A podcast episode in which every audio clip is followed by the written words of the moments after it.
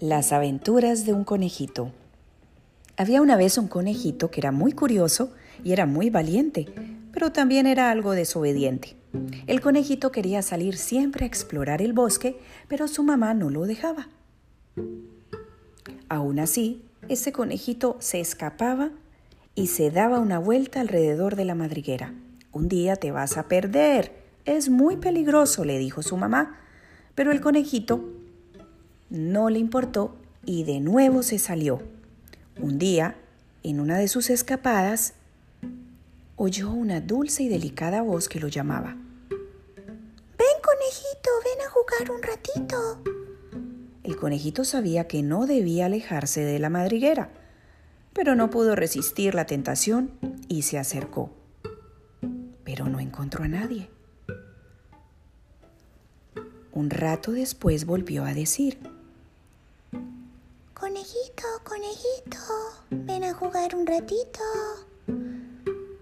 De nuevo el conejito se acercó, pero no vio a nadie. Y la voz lo volvió a llamar. Conejito, conejito, ven a jugar un ratito.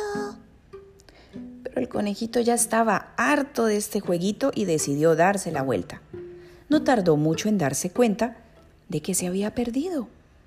El conejito no sabía dónde estaba ni tampoco cómo volver a su casa. El conejito dio vueltas y vueltas, pero no encontraba su madriguera.